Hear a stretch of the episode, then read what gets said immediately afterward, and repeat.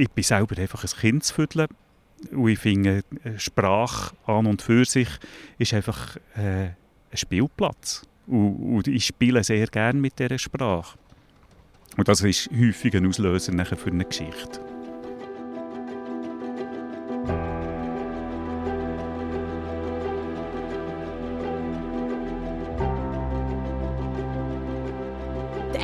Sind hoffentlich gefärbt, die Jockeyhosen gekauft und die Nestchen vorbereitet.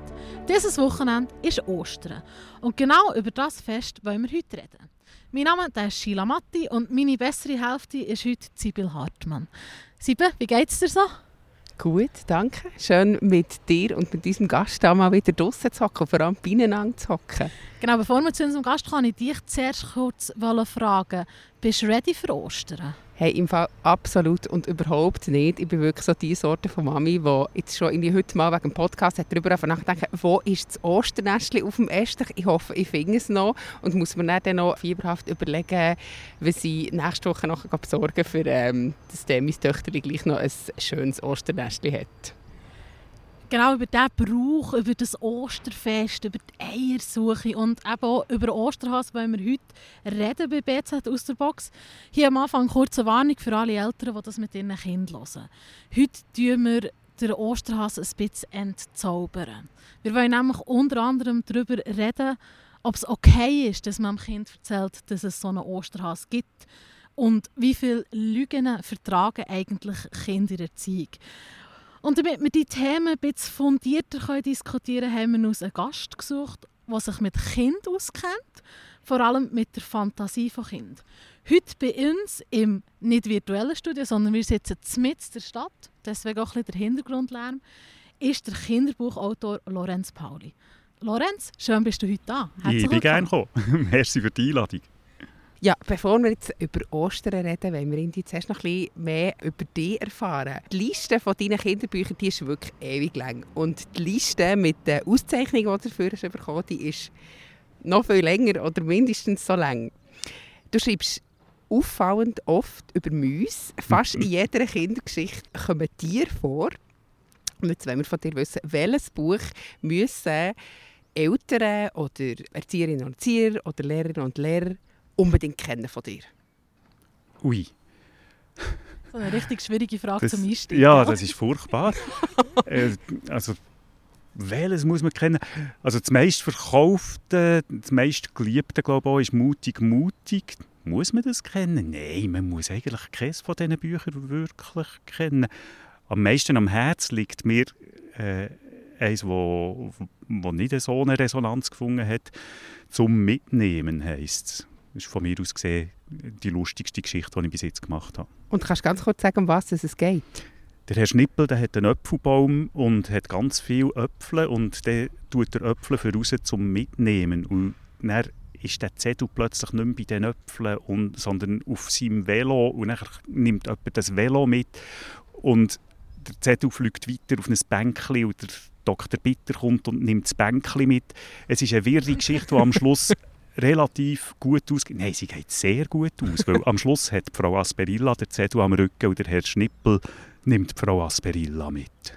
Ah, zum Mitnehmen. Gott sei Dank. Also jetzt vor der ersten furchtbaren Frage vielleicht zu einer zweiten, etwas einfacheren Frage. Du hast ganz lange als Kindergärtner geschafft und bist mittlerweile nur noch am Kinderbücher schreiben. Warum tust du mittlerweile lieber Bücher für Kinder schreiben, als mit Kindern zusammen arbeiten? Oh, ich genieße es einfach, die Schocke-Seite zu haben. Es ist wirklich so die schönen Momente, die ich jetzt habe. Nicht die Knochenbüte, die ich im Kindergarten hatte, wo ich denke, das ist eine wahnsinnig wichtige Arbeit. Jetzt habe ich nicht mehr so viele Knochenbüte, sondern ich habe die leuchtigen Kinderaugen. Das ist wirklich viel schöner noch. Und beides hat einfach schlicht nicht mehr Platz gehabt. Ich musste mich entscheiden, weil der Tag ist zu kurz geworden leuchtige Kinderaugen gibt es auch beim Thema Ostern. Da wollen wir jetzt wieder darauf zurückkommen. Du hast zwei Bücher über Eier. Das eine ist ein Buch, wo ein kleiner Vogel ein riesengroßes Ei ausbrütet. Und das andere Buch ist eins, wo eine Maus Eier von Vögeln oder von anderen Tieren ausbrütet. Das ist eine sogenannte Eierkita. Eine sehr lustige Geschichte. Warum hast du nie eine Geschichte über Osterhas geschrieben? Äh, der Osterhase ist irgendwie besetzt für mich. Das ist in jeder Familie wieder ein anderes Thema. Also immer wieder das Gleiche eigentlich. Äh, der, der Osterhase ist der, der die Eier bringt, äh, oder manchmal auch das BMX-Velo, je nachdem, was gerade ansteht. Und das ist ein Ritual, das mir gefällt, dass es eben in jeder Familie wieder ein bisschen anders läuft und nicht so über eine Leiste geschlagen ist. Und ich will das äh, nicht torpedieren, ich will, dass das in jeder Familie anders bleibt. Du hast gesagt, jede Familie hat ihren eigenen Osterhase, ihren eigenen Osterbrauch. Du hast ja auch zwei Kinder, mittlerweile Teenager, gell? Ja. Emil und Lucia. Wie, wie habt ihr Ostern gefeiert? Was ist euer Osterhase? Wir sind fast immer im Ferienhäuschen äh, für Ostern. Und meine Frau steht ja am Morgen um 5 Uhr auf. Tatsächlich immer noch für eine 16-Jährige und eine 18-Jährige. Ähm, morgen um 5 Uhr auf. Inzwischen muss sie zwar eigentlich um 7 Uhr aufstehen. Die Kinder kommen sowieso erst um 10 Uhr aus den Federn. Äh, und geht Eier verstecken. Ich darf bleiben liegen. Ich darf nachher sogar helfen suchen. Und ringsherum um das Ferienhäuschen gibt es so viel Versteck, dass es nach wie vor einfach lustig und lustvoll ist, einander dort äh, Heier abzujagen und äh, am Schluss zu schauen, wer hat jetzt äh, welchen Hase gefunden und ja. Tönt, als gäbe es dort fast genauso viele gute Verstecke wie hier, wo wir jetzt sind. Auf der Brache, mit in Lorraine, liebe Zuhörerinnen und Zuhörer, hast du einen guten Tipp für ein Versteckchen, Lorraine, so wenn es deine Frau amix macht?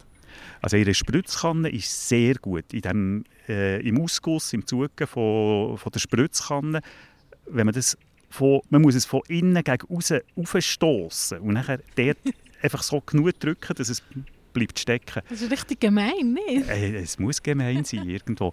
Und es ist uns also auch schon passiert im Ferienhäuschen, dass wir nach einem halben Jahr noch leere Alufolie Fötzeli gefunden haben von Schoki-Eiern, die wir versteckt haben, wo inzwischen die Maus eben die Eier gefressen hat. Also tatsächlich kommt wirklich auch bei euch ist die vorgekommen, muss nicht nur mit einer Geschichte. ich habe es auch wirklich mit den Mäusen, ja.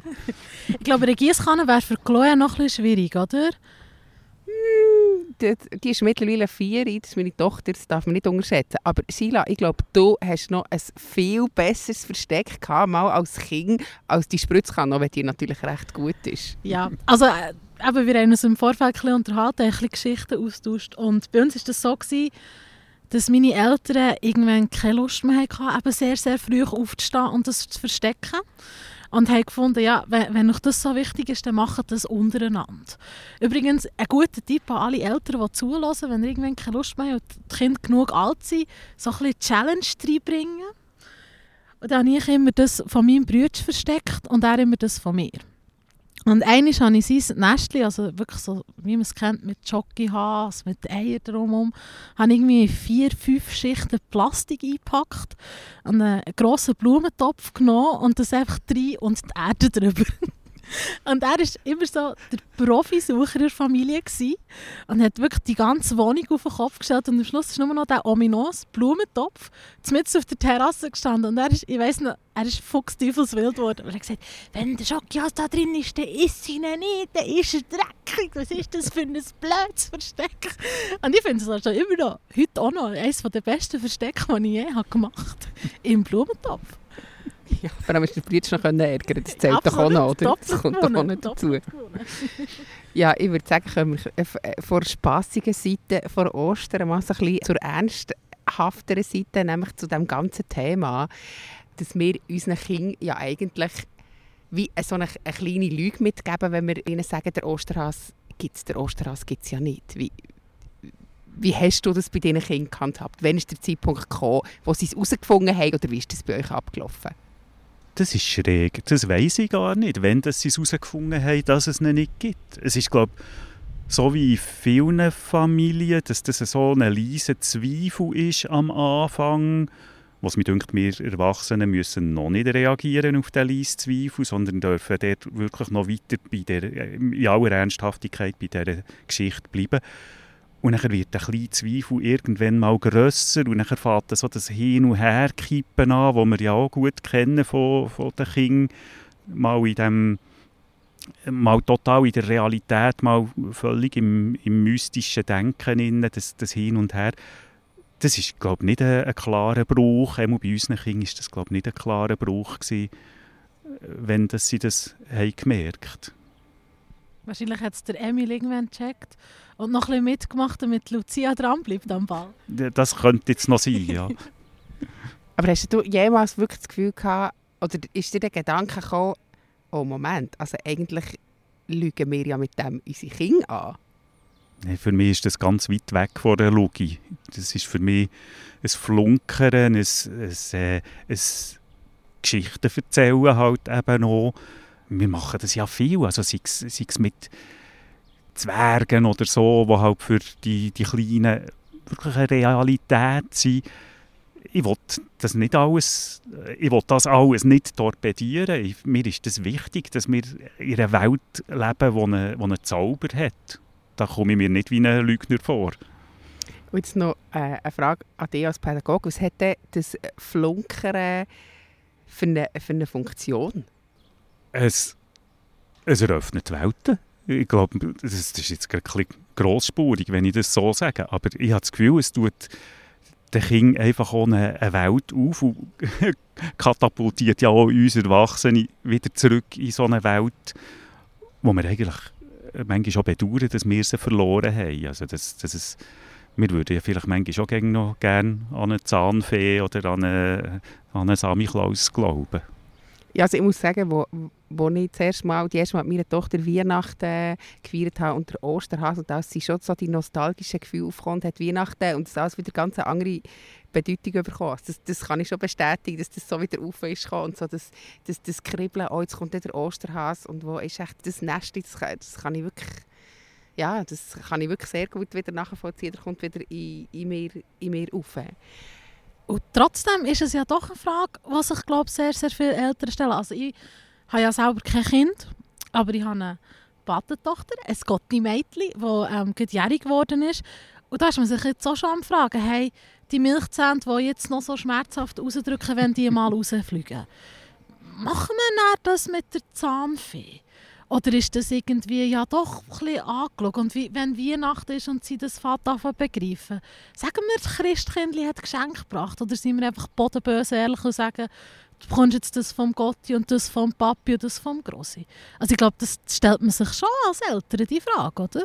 Ja, also bei uns hat es jetzt äh, das Christkindli nie gegeben. Irgendwo bin ich auch noch froh, es ist ein logistischer Hosenlupf, den man da machen muss, dass Gott zwar kommt, aber sie, sie bringt kein Geschenk, sondern äh, muss das irgendwie hinter dem Rücken nachher den Eltern geben, was dann wiederum äh, in Schaftraum für das Christkindli, das irgendwo auch im Schaft hockt, äh, das am, zur richtigen Zeit kann bringen kann ja, man fragt sich das sicher auch, bei welchen von diesen Sachen macht man mit und bei welchen nicht. Also so wie man sich auch bei Halloween fragt, äh, mu muss ich da mitmachen oder äh, kann ich jetzt einfach sagen, das entspricht mir nicht und äh, das, das gehört nicht in mein Haushalt und in mein Weltbild. Wir überlegen uns das alles, was wir den Kindern mitgeben und was nicht. Und, und äh, ich finde es schön, wenn wir, wenn wir unsere Geschichten, unsere Bilder, unsere unsere Fantasien haben innerhalb der Familie. Aber ich hätte ganz provokativ können, hätte jetzt können sagen eigentlich machst du das mit deinen Geschichten auch ein bisschen.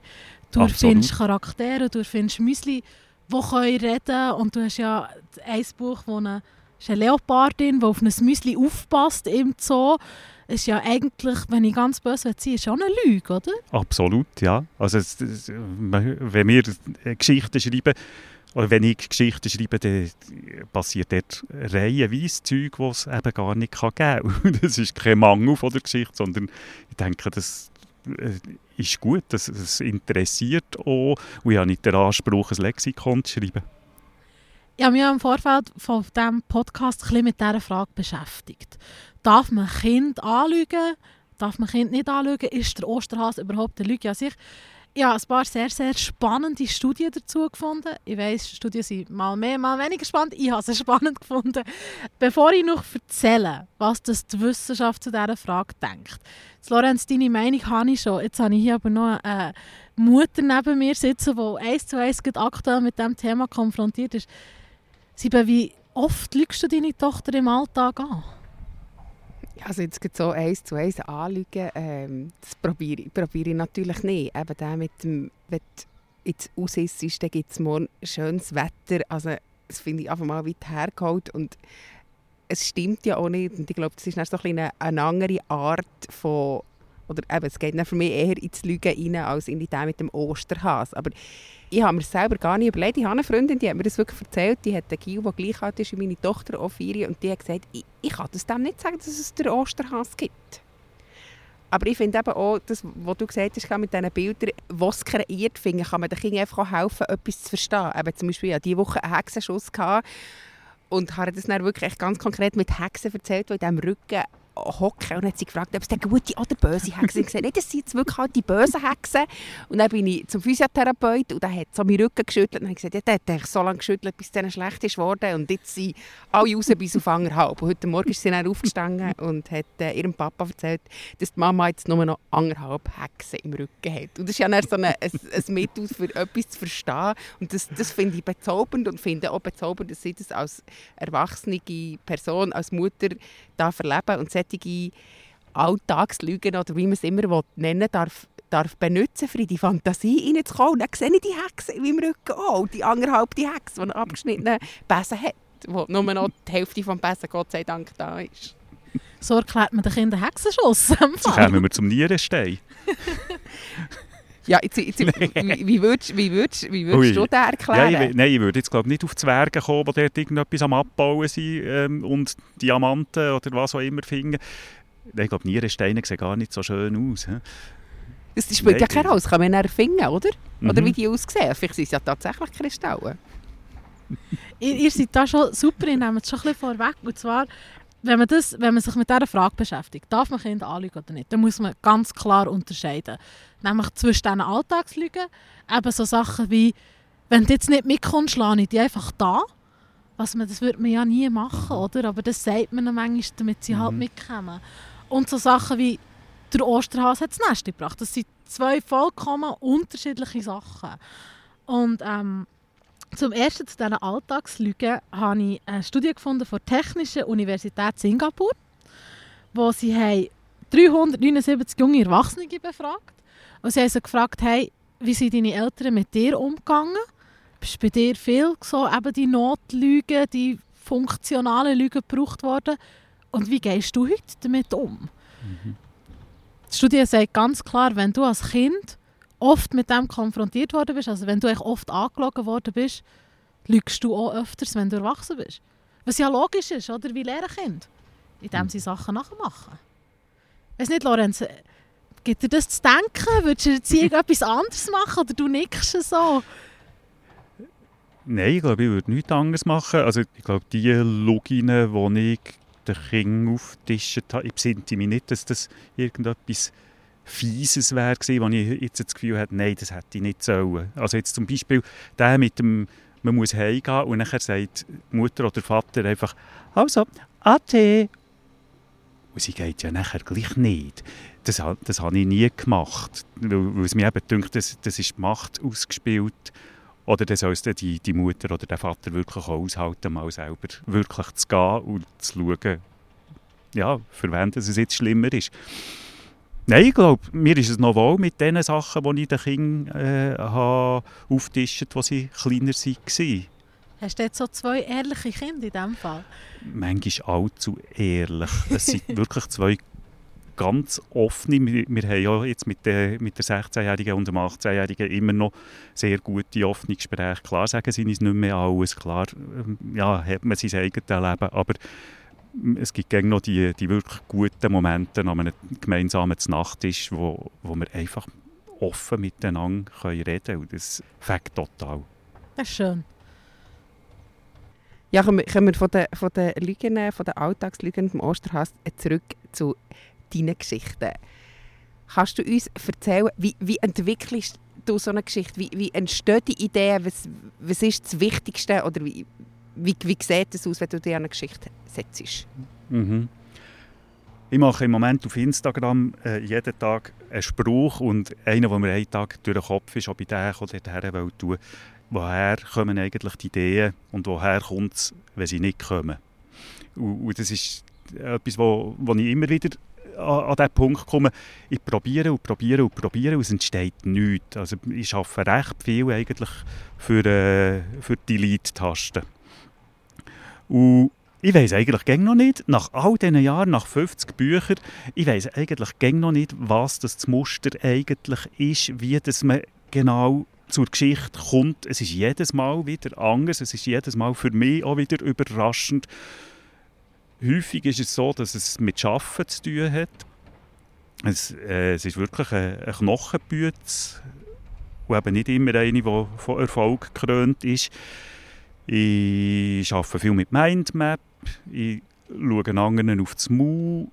Ich bin selber einfach ein Kindsviertel und ich finde, Sprache an und für sich ist einfach äh, ein Spielplatz. Und, und, ich spiele sehr gerne mit dieser Sprache. Und das ist häufig ein Auslöser für eine Geschichte. So eine Sprachspielerei hast du ja im Vorfeld schon kurz gebracht Ui. über Osterhas. Ja gut, äh, das ist eigentlich aus einem der Bücher, äh, aus der kleinen Kuh mit Wanderschuhen ist das, glaube ich. Der Osterhas im Gomfiglas spielt Eishockey mit sich allein.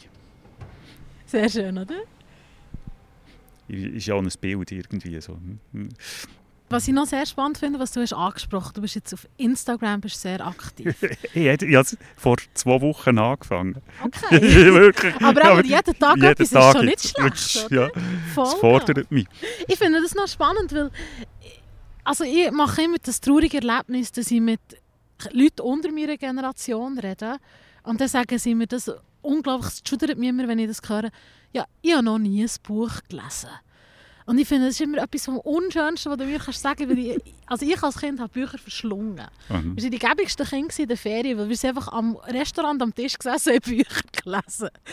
Ich weiß nicht, welchen Stellenwert haben Kinderbücher heute noch? Wieso ist es so wichtig, dass Kinder Bücher gelesen oder vorgelesen bekommen? Mhm. Ich finde, das Wichtige passiert eigentlich gar nicht im Buch. Das Wichtige passiert zwischen Buch und, und den Menschen. Also das Wichtigste überhaupt passiert zwischen zwei Menschen, die ins gleiche Buch hineinschauen. Und das ist etwas, wo ich denke, das ist unersetzbar. Das kann ein Bildschirm nicht. Das, das geht nicht. Das ist ein Privileg vom Buch, dass, dass man es zusammen auftut. Es sieht ja jedes wieder anders aus. Das Kind kann schon, wenn es ganz klein ist, einfach das richtige, genau das richtige Buch aus dem Gestell nehmen, wo es weiss, genau das was ich heute anschauen. Das, kann man mit irgendwelchen Icons auf irgendeinem Bildschirm nicht. Und nachher das Gefühl von zusammenkuscheln, zusammen über ein Bild reden, und zwar vor allem, dass das Kind über das Bild redet. Manchmal ist die Geschichte völlig egal, sondern es geht darum, dass jetzt die Maus oder was der auch immer irgendetwas macht. Und was denkt sie jetzt? Und vorher auf dem anderen Bild hat sie doch noch blühtet am Knie und ist es jetzt wieder gut oder was der auch immer. Und solche Zeug, denke ich, das ist unersetzlich und geht garantiert in die nächste und in die übernächste Generation. Das ist etwas, was wir brauchen, das ist etwas, was bleibt. Das kann man das YouTube-Video eben nicht bieten, oder? Das ist so Unterhaltung für einen kurzen Moment und dann ist es wieder durch. Ja, das ist, das ist wieder Hamburger im Vergleich zu irgendeinem äh, richtigen, selber gemachten, äh, selber gemachten Gemüselasagne. Das, das, das ist anders. Der Hamburger hat auch Platz. Aber trotzdem bist du als Kinderbuchautor in der heutigen überdigitalisierten Welt manchmal ein bisschen Zugzwang, dass man eben nicht nur Kinderbücher macht, sondern du machst zum Beispiel auch viel Hörspiel. Kommt das ein bisschen daher? Nein, nein, ich fühle mich gar nicht unter Druck. Ich habe das Gefühl, ich, ich habe da meine Bühne gefunden. Ich, ich mache die Bücher gerne, die Hörspiele das ist mehr so wie ein Nebenprodukt oder einfach auch für, für mal wieder andere Luft zu schnuppern. Aber Bücher, das, sind für mich, das ist für mich das Heimspiel eigentlich. Aber du hast natürlich auch ein dankbares Publikum, ausgesucht. Also wenn du jetzt Bücher für Erwachsene würdest schreiben, ich meine, der Buchmarkt ist schon extrem am Leiden. Also Mhm. da hast du ja schon ein gutes Publikum äh, ausgesucht, wo, auch, wo dir auch immer wird erhalten bleibt. Das kann ich mir fast gar nicht anders vorstellen. Ja, also es gibt Bücher, äh, Weihnachten mit der Frau Schnausi, das ist 25, nein, mehr als 25 Jahre her, dass das ist rausgekommen. Und das geht ganz klar in die nächste Generation. Ich bekomme so Feedbacks von, ich habe das wieder gesehen in der Buchhandlung und jetzt habe ich selber Kinder. Meine Mami hat mir es erzählt dann. Es ist wunderschön. Also das ist das, was für mich wichtiger ist als irgendeine andere Auszeichnung, die ich von irgendwo bekomme. Aber das kenne ich selber. Also wenn- eben, wenn ich jetzt wieder mit meinem Gottenmädchen darf kommen, ohne noch zu nerven, ich, ja, ich finde es wahnsinnig wichtig, dass ich ihr die Kinderbücher weitergebe, die mir als Kind so viel haben bedeutet. Und deswegen zum Beispiel auch «Der kleine Prinz» ist irgendwie so der Klassiker, den ja ganz viele kennen. Aber warte mit dem dann noch, bis sie ein bisschen, ja, älter ja, ist. auf jeden Fall. Zehni. Zuerst noch die kleineren, genau. Aber ich meine, das sind so Sachen, die prägen einen ja auch im, Ja. im Verständnis vom Leben. Vielleicht noch an dich, Sieben. Wie oft lesest du deine Töchter Kinderbücher vor? Wie sehr pflegst du das? Das ist das Liebste, was sie macht und das ist das Liebste, was ich mache. Und ich war selber als Kind ein mega Bücherwurm. gewesen. Ich habe immer gelesen. Und auch, also jetzt ist es meistens leider das Handy, das ich mit ins Bett nehme, aber bis, bis vor ein paar Jahren habe ich immer ein Buch Mhm. müssen haben, um einschlafen Und meine Tochter schläft jede Nacht unter einem Berg von Büchern ein. Sie hat immer das Buch auf dem Kopf und ich habe schon x Bilder gemacht mit, mit all diesen Büchern, die sie jede Nacht ähm, auf dem Kopf hat. Und wenn ihr. Bücher will, go wegnehmen die schreckt im Schlaf auf und sagt, nein, ich bin noch gerade am Lesen. Ah, ist das schön. Das ist schön, oder? Ja. So soll es sein. Bücher geben warm, offensichtlich. Eine Bettdecke und äh, ein Buch oben drüber und nachher geht es einem gut. Wir brauchen keine Heizung mehr, genau. Also jeder ältere Teil oder jedem Gotti, jedem Grosspapi, der noch ein Geschenk für Ostern sucht, wieso nicht mal ein gutes Kinderbuch? Ihr habt ja jetzt ein paar Inputs bekommen von uns. An dieser Stelle danke ich am Lorenz Pauli viel, viel mal, dass du bist da warst. Merci vielmal. Merci euch. Ich habe selber angefangen zu denken über diese Sachen. Dadurch, dass ihr mich gefragt habt. Und allen anderen wünschen wir schöne Ostern. Feiert gut. Schöne Ostern und leset viel. Und versteckt das Nestchen im Blumentopf. Das ist super. Oder ihr Giesskanne. Bis es der Osterhass selber findet. Merci fürs Zuhören. Tschüss zusammen. Tschüss.